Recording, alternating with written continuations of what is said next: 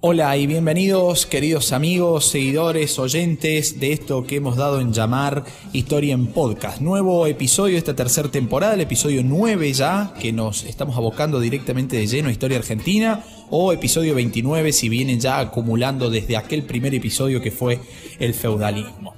Bien, Hemos dejado en el episodio anterior en una temática bastante interesante, bastante eh, problemática incluso. Hemos eh, abordado cada uno de los problemas que tuvo Rosas como proceso histórico, pensar el rosismo en un proceso histórico. Bueno, ¿cuántos eh, líos trajo eso para la, la historiografía e incluso los usos políticos que se le han dado? Ahora bien, una vez terminado el rosismo después de Caseros, comienza ya una lucha por tratar de establecer un nuevo orden, un orden nacional, un orden federal también, pero diferente a lo que eh, Rosas eh, pensaba y construía su poderío federal, digamos, ¿sí? Bien, este capítulo, que lleva por nombre Argentina después de Caseros, viene a analizar justamente todo ese proceso de formación del Estado hasta la llegada al poder eh, mediante elecciones de, a la presidencia, digamos, de justo José Urquiza, porque va a tener un periodo anterior Urquiza que lo vamos a analizar ahora, pero va a ser de manera provisional. ¿Sí? Bien, en este capítulo entonces vamos a abordar cómo se ha ido construyendo esa Argentina posterior a la batalla de Caseros de 1852. Desde allí surgen en nuestra historia dos proyectos políticos, ideológicos para tratar de organizar el país, en base a los escritos y a las ideas y a las formas de pensar que tenían eh, dos grandes eh, personajes de nuestra historia que por un lado va a ser el tucumano Juan Bautista Alberdi y por otro lado el sanjuanino Domingo Faustino Sarmiento, los mayores pensadores políticos de esta época post-rosista, incluso durante el rosismo. Recordemos que Sarmiento estuvo exiliado, Juan Bautista Alberdi también tuvo sus, sus problemas, digámonos, todos eh, familiarizados con el liberalismo de la época, el liberalismo que se estaba viviendo también en Europa por estos años. ¿sí?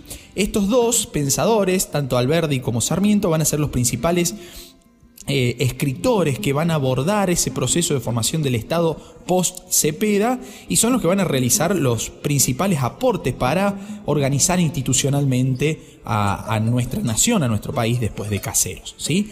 El programa de Alberdi, que está centrado en base a, su libro, del cual también después va a ser usado para hacer la constitución del 53, ya lo vamos a ver, que es eh, el llamado Bases y Puntos de Partida para la Organización Política de la República Argentina. Este libro que fue la base, la cuna de nuestra eh, constitución y el, máximo exponente del, pensamiento de Alberdi, fue editada, fue editado en Santiago de Chile en el año 1852 porque justamente también se encontraba eh, exiliado. ¿sí? Por los historiadores, eh, esta mm, forma de ver y de pensar la organización política institucional de nuestro país va a ser llamada como autoritarismo progresista. ¿Por qué? Porque va a combinar la centralización del poder y a la vez va a, traer, va a tratar de afianzar el desarrollo eh, económico del país. ¿sí? Va a rescatar el papel desempeñado por Rosa, que esto puede parecer algo eh, paradigmático, algo hasta incluso contradictorio, ¿sí? pero lo va a tomar a Rosas como el constructor de una autoridad política. Eso es justamente lo que apuntaba Alberdi y justamente por eso se llama autoritarismo progresista esta idea eh, del, autor tucumano, ¿sí? Eh, y, iba a tratar Alberdi eh, en sus escritos de hacer notar la necesidad de formar una continuidad de esa autoridad política fuerte que había logrado construir Rosas. No va a coincidir en los métodos eh, Alberdi, ¿sí? en los métodos rosistas de la construcción del poder, pero sí va a decir tiene que haber un poder central fuerte, una autoridad política que sea reconocida por todos en todo el territorio, ¿sí? Eh, como para que no se malentienda, digo. Esto, decía Alberdi, va a permitir el desarrollo eh, económico apoyado siempre en un sistema republicano con un presidente a la cabeza y ese presidente con muchos poderes, ¿no? Sin caer tampoco en la arbitrariedad. Habría que eh, volver a leer a Alberdi, se los recomiendo porque es bastante interesante este libro de, bases y punto de partida eh, del programa de Alberdi, ¿sí? Entonces ahí él va a denominar a toda esta, esta construcción republicana con un poder eh, centralista y fuerte, y también de un corte liberal, lo va a llamar como una república posible. ¿Sí? ¿Cómo va a ser posible esa república? Habría que preguntarle al libro de Alberdi.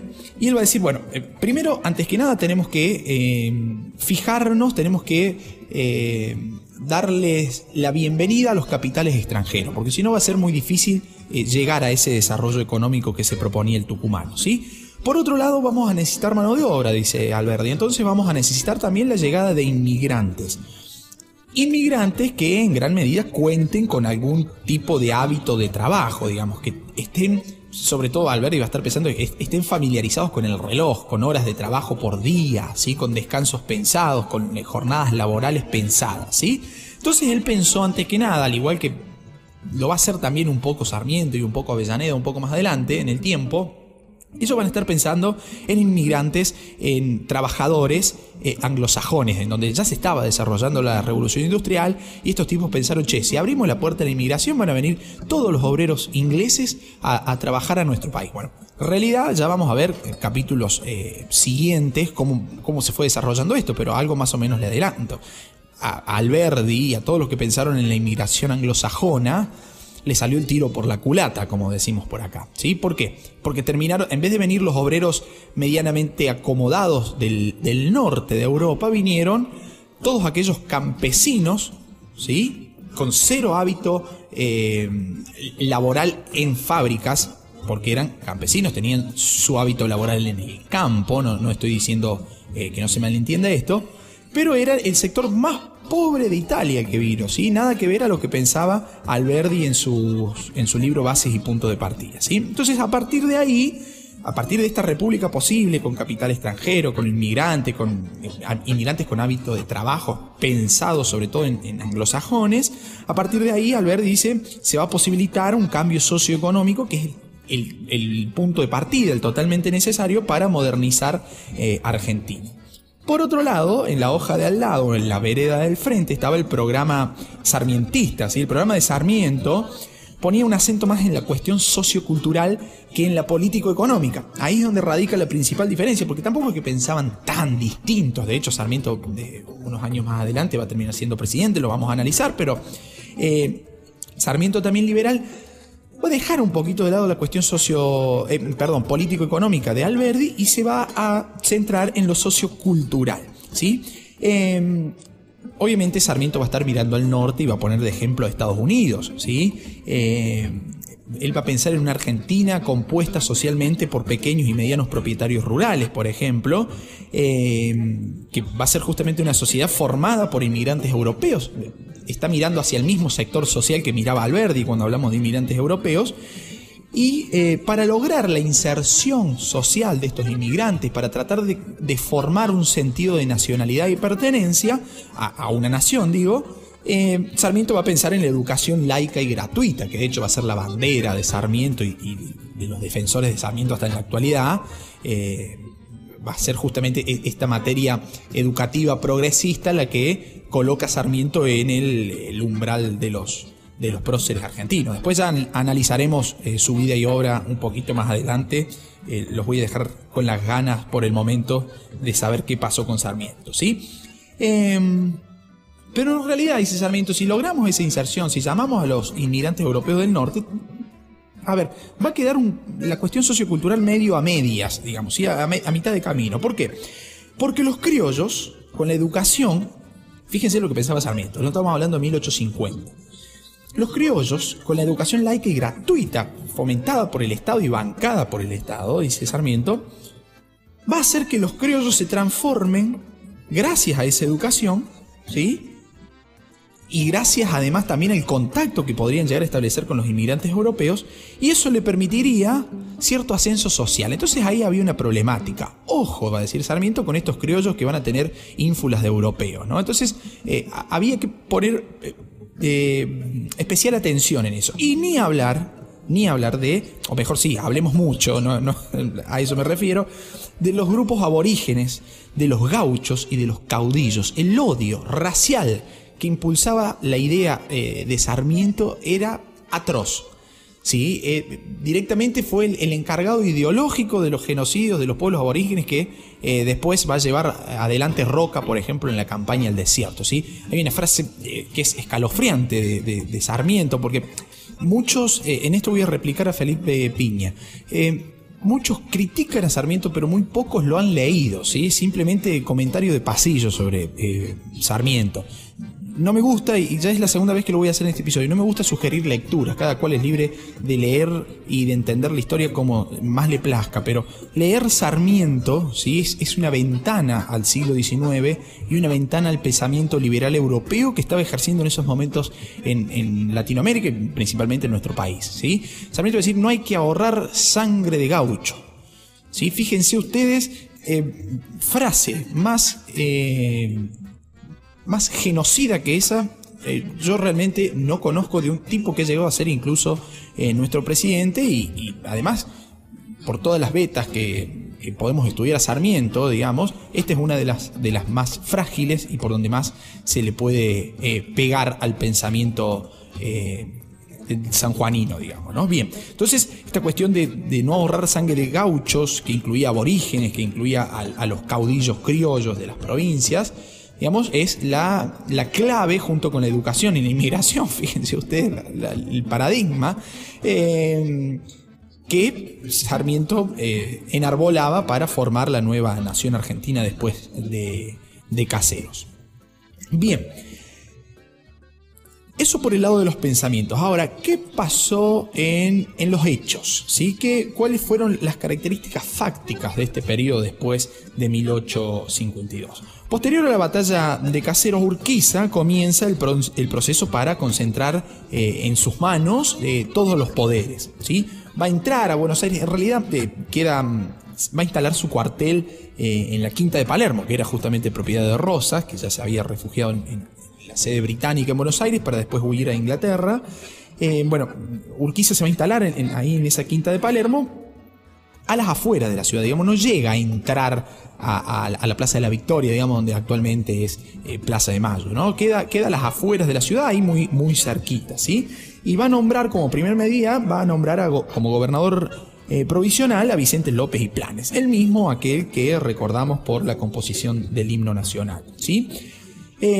Otra, otra de las primeras medidas fue mandar a fusilar a miembros de la mazorca rosista, porque eh, justamente, eh, digamos, era, era el, órgano eh, paramilitar o parapolicial rosista que todavía seguía respondiendo a las ideas federales del restaurador, digamos, ¿no? Esto le va, le va a costar, va a tener un costo político para Urquiza porque va a generar el recelo de eh, algunos porteños, que venga un entrerriano de repente, que rompa todo el orden establecido, que marque un quiebre, que se instale muy cerquita de la capital y que además mande a fusilar porteños, digamos, es como que empieza a hacer un ruido. Por su parte, eh, Vicente López y Plan, el nuevo gobernador eh, de la provincia de Buenos Aires, va a expropiar todos los bienes de Rosas y restableció la libertad de imprenta que hasta ese momento estaba prohibida por eh, órdenes del mismísimo Juan Manuel de Rosas. Va a suceder algo sumamente interesante el 6 de abril de 1852, que en la historia, en la historia argentina es conocido como el Protocolo de Palermo. Ahí se va eh, a reunir Urquiza, justamente en, en, la mismísima quinta de Palermo, con el gobernador de Buenos Aires y el gobernador correntino y un delegado del gobierno santafesino, porque en esos momentos el gobernador no podía asistir. ¿sí? E invocando el Pacto Federal del año 1831, le otorgan, fíjense esto, le otorgan el control de las relaciones exteriores que antes poseía Rosa, ¿sí? A Urquiza. Entonces, ahora el encargado de las relaciones exteriores de la Confederación Argentina va a ser Urquiza. Ahí hay un hay una ganancia de poder, digamos, eh, logra hacer un paso adelante en la obtención del, poder total Urquiza, porque eh, derrota a Rosas primero, si le pone fin a la Confederación Rosista, y de repente, eh, ya ahí muy poquitos meses después de la batalla, logra tener en sus manos el control de las relaciones exteriores de nuestro país. Recordemos que ya las había pedido Urquiza eh, con aquel famoso pronunciamiento que le había hecho Rosas, diciendo, de ahora en más el pueblo entrerriano no te reconoce y yo asumo las relaciones exteriores. Rosas no le hizo caso a eso, pero ahora ya eh, sí Urquiza lo, tenía de manera fehaciente en, sus manos. Y allí también, en, ese protocolo de, Palermo, invitan, eh, van a invitar a todos los gobernadores de las provincias a una reunión que se iba a realizar en San Nicolás de los Arroyos para tratar de acordar algunas medidas o, digamos, tratar de dar forma a un posible Congreso Constituyente, que ya sabemos nosotros, en base a lo que hemos desarrollado el capítulo anterior, que fue postergado durante toda la Confederación eh, rosista. ¿sí?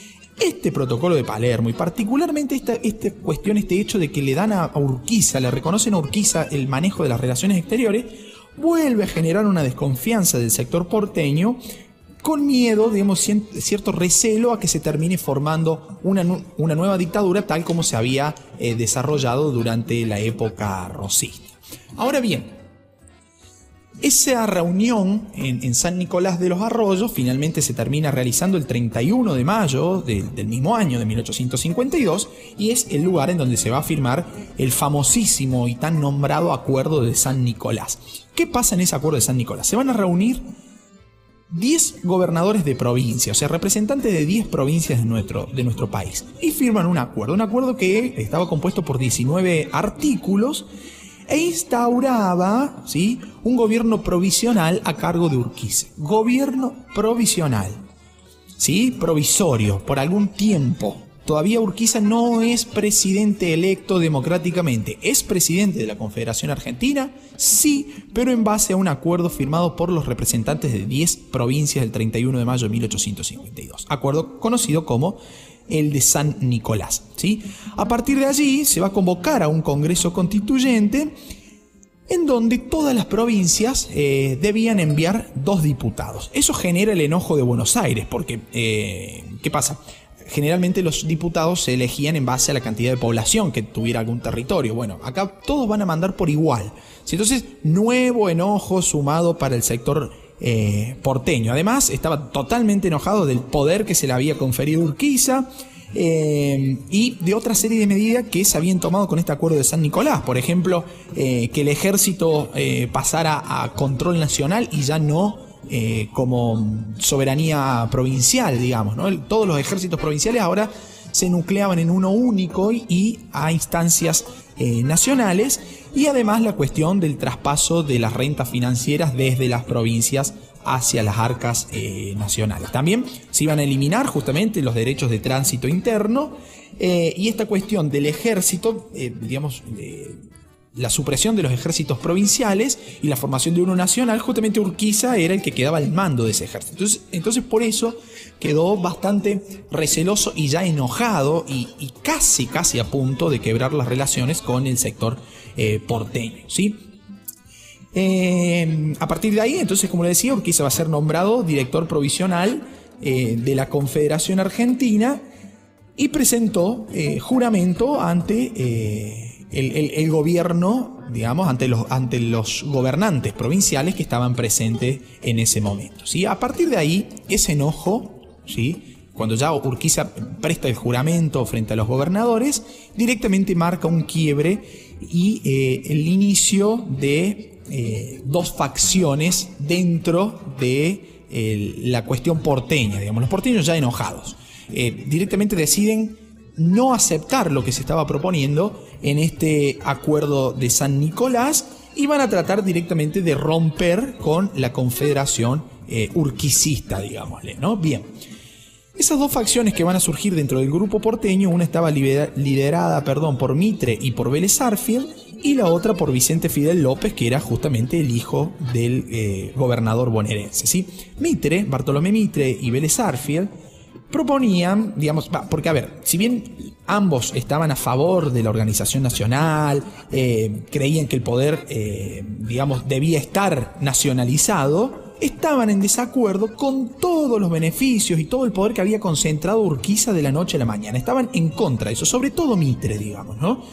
y además, toda esta situación generaba un cierto debilitamiento, según ellos, de Buenos Aires frente al resto de las provincias. Sobre todo que un entrerriano ahora estuviera bajo el control, tuviera bajo control al gobierno nacional, ¿no?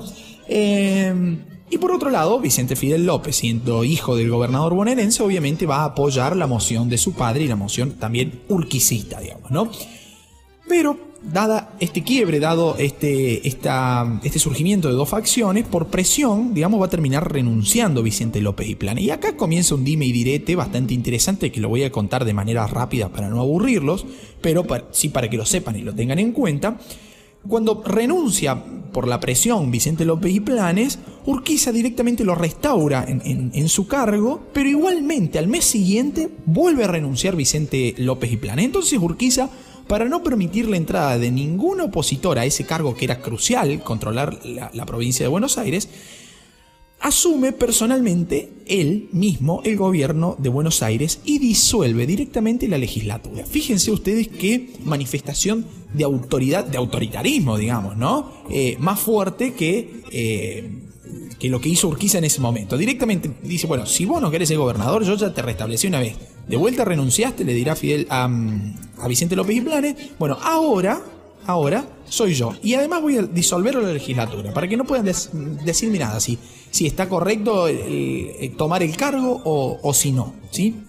Y acá eh, surge algo interesante, porque Urquiza va a ser gobernador de Entre Ríos entre el 42 y el 52, entre 1842 y 1852 va a ser gobernador de Buenos Aires de julio a septiembre del 52 y además va a ser encargado de las relaciones exteriores con el título de director eh, provisional de la Confederación Argentina. O sea, es la primera vez que una persona fue gobernador de dos provincias y además eh, estuvo a cargo del gobierno nacional. Nunca en la historia sucedió. Nunca nadie lo dice.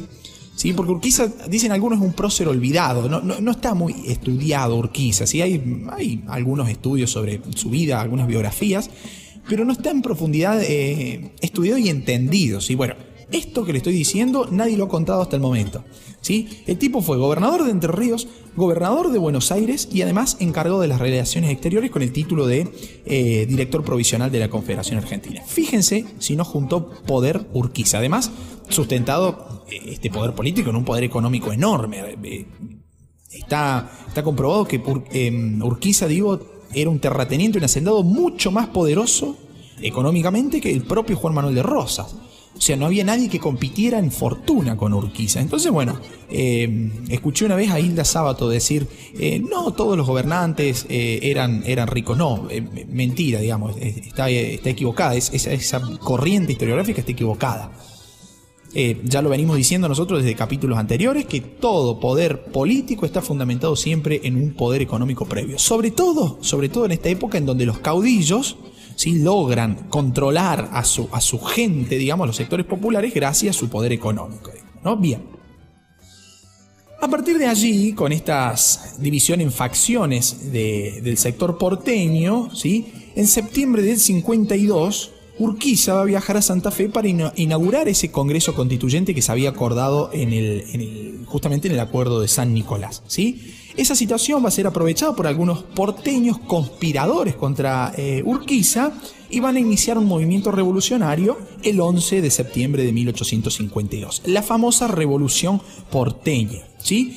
Eh, los generales Pirán y Madariaga, Juan Madariaga, ¿sí?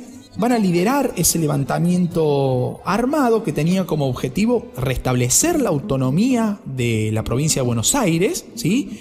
Eh, y además este movimiento revolucionario que contaba con un gran apoyo de sectores populares, tanto urbanos como, como rurales, restableciéndose después de esta revolución la legislatura que había dado de baja eh, Urquiza y eligieron ellos mismos como gobernador a Manuel Pinto. ¿sí? A partir de allí, comienza directamente una pelea abierta entre la Confederación Urquicista, la Confederación Argentina y eh, la provincia de Buenos Aires. Pero esa provincia de Buenos Aires vuelve a tener una escisión en su interior. ¿Por qué? Porque después de la revolución se vuelve a dar una división dentro de eh, la ideología política porteña. Por un lado van a estar los nacionalistas, encabezados justamente por el mismísimo Bartolomé Mitre, que eran partidarios de la organización nacional, pero esa organización nacional debía estar, eh, Buenos Aires debía tener en ella un rol eh, preferencial dentro de ese proceso. ¿sí? Buenos Aires debía ser el encargado de guiar al resto de las provincias en la organización nacional según eh, Mitre. Y por otro lado estaban los llamados aislacionistas, o también conocidos como autonomistas, ¿sí? que estaban liderados, por ejemplo, por eh, Valentina Alcina. ¿Qué hace Alcina? Digamos, ¿Qué piensa Alcina? ¿Qué piensan los autonomistas?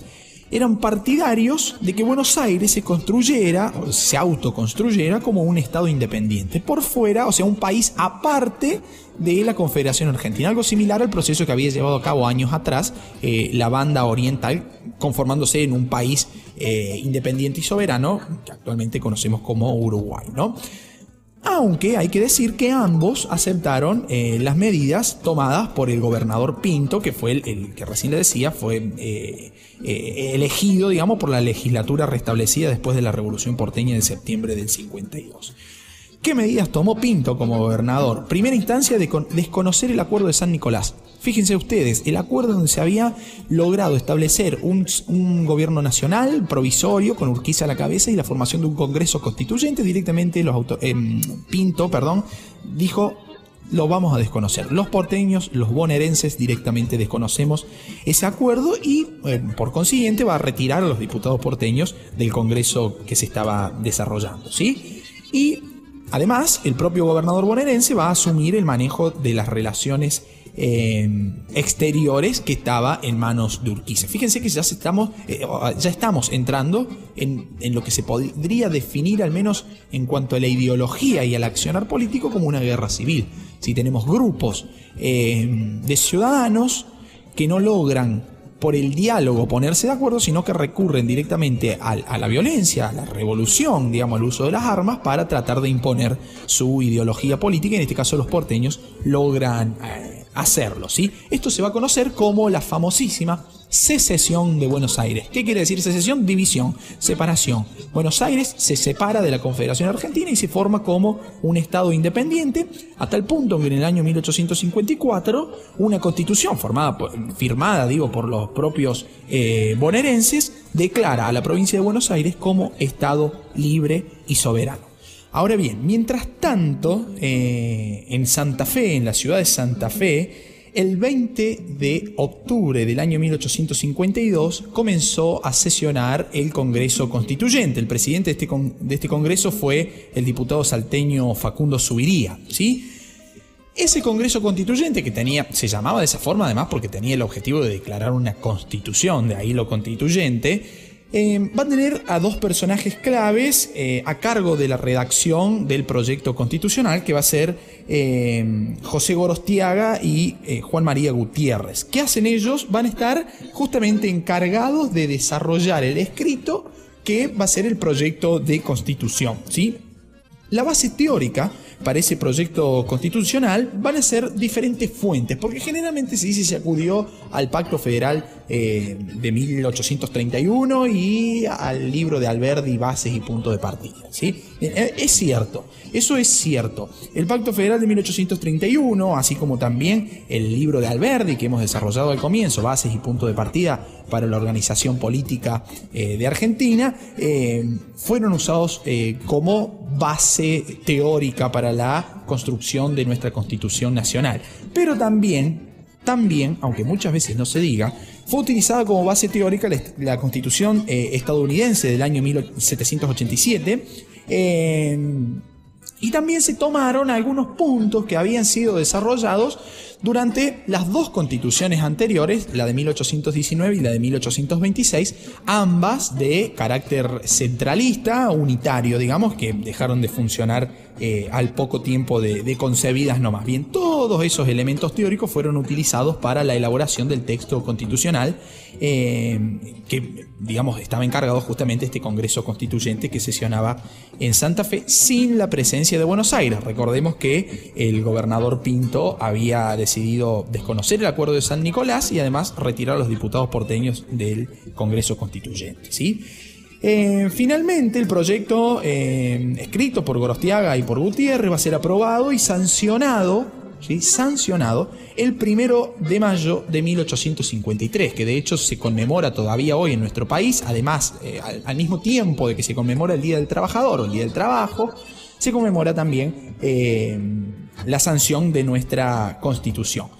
Pero va a ser recién el 25 de mayo de 1853, exactamente 43 años después de la Revolución de Mayo, cuando el presidente Urquiza la promulga, es decir, ya le da curso legal. A partir de allí tenemos constitución eh, federal en nuestro eh, país, en nuestra nación. Justamente el sistema de gobierno que opta, eh, por el cual opta esta constitución, va a ser un sistema de gobierno federal representativo y republicano. Es decir, eh, federal ya sabemos de dónde viene. Yo creo que ya no hace falta desglosar esto en este enfrentamiento unitario federal. Bueno, sin lugar a dudas, los federales son los grandes triunfadores de ese conflicto civil que se había iniciado allá por la década de 1810. Ahora, republicana porque va justamente eh, a dividir poderes. ¿sí? Por un lado, el, poder ejecutivo, eh, por otro lado, el poder legislativo y por otro lado el poder judicial independiente cada uno de ellos, al menos, debería decir esto entre paréntesis o en, voz baja, digamos, ¿no? Al menos en la teoría. Después ya sabemos que en la práctica la constitución argentina ha sido usada hasta para eh, poner en equilibrio una mesa en la Casa Rosada, digamos, ¿no? Bien.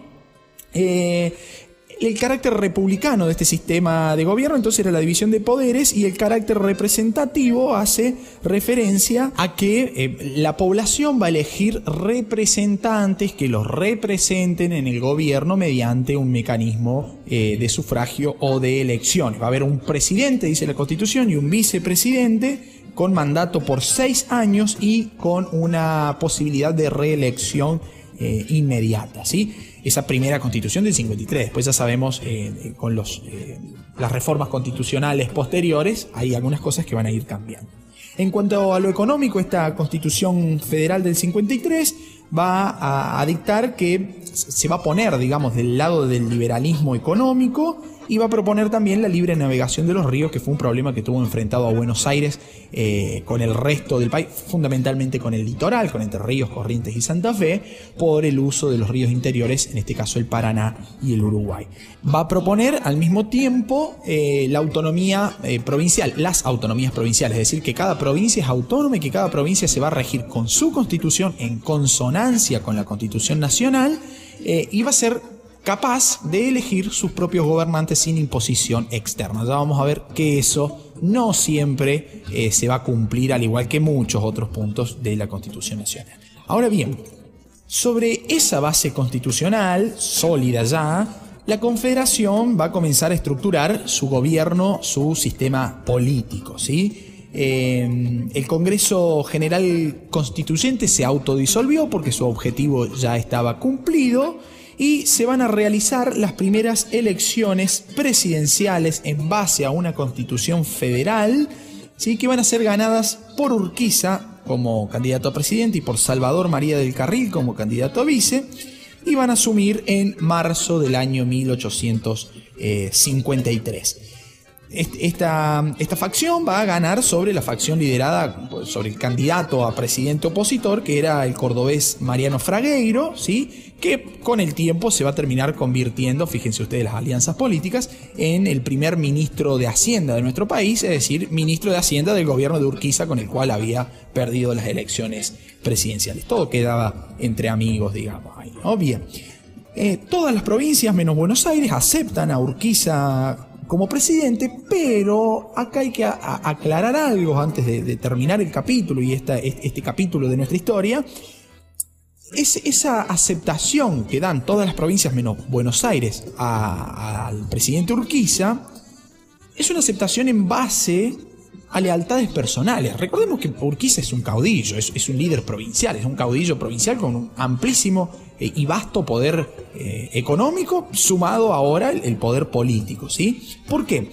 Eh, la unión nacional todavía no estaba lograda. Por más que tuviéramos una Carta Magna y un presidente elegido en base a lo propuesto en esa, en esa Carta Magna y en base a elecciones, eh, la unión no estaba consolidada porque se aceptaba la figura del presidente simplemente por una cuestión de lealtades, ¿sí? por un vínculo eh, que es siempre recíproco, del dar y recibir eh, al mismo tiempo, ¿sí? Aún funcionaba en nuestro país el caudillismo, ese caudillismo que atacaba a Sarmiento que desarrollé al comienzo de este capítulo, ¿sí? Vamos a ver que la unidad y el control eh, total del Estado, la imposición de la maquinaria estatal en nuestro país, va a llevar todavía unos aproximadamente 30 años más, cuando lleguemos a, 1880, recién ahí podemos comenzar a hablar de un Estado ya plenamente formado y, y, con autoridad plena y reconocida de igual manera en todo el territorio. Fíjense, pasaron 43 años desde 1810 a 1853, 43 años exactos para que tuviéramos una constitución ya prácticamente definitiva, por más que haya eh, sufrido posteriormente algunas modificaciones, el, texto base se, se, mantuvo, y van a pasar todavía otros 30 años más para que la unidad política de nuestro país termine formándose.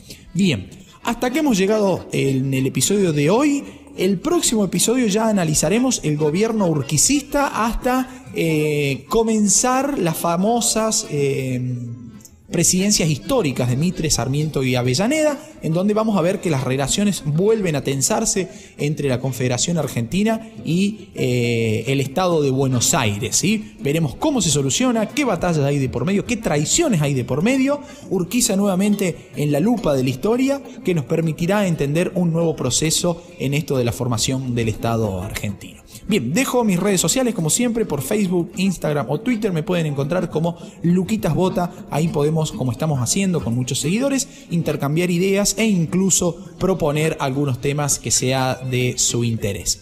Bien amigos, hasta aquí hemos llegado con la promesa de encontrarnos en un próximo episodio de esto que hemos dado en llamar Historia en Podcast. Los saludo. Adiós.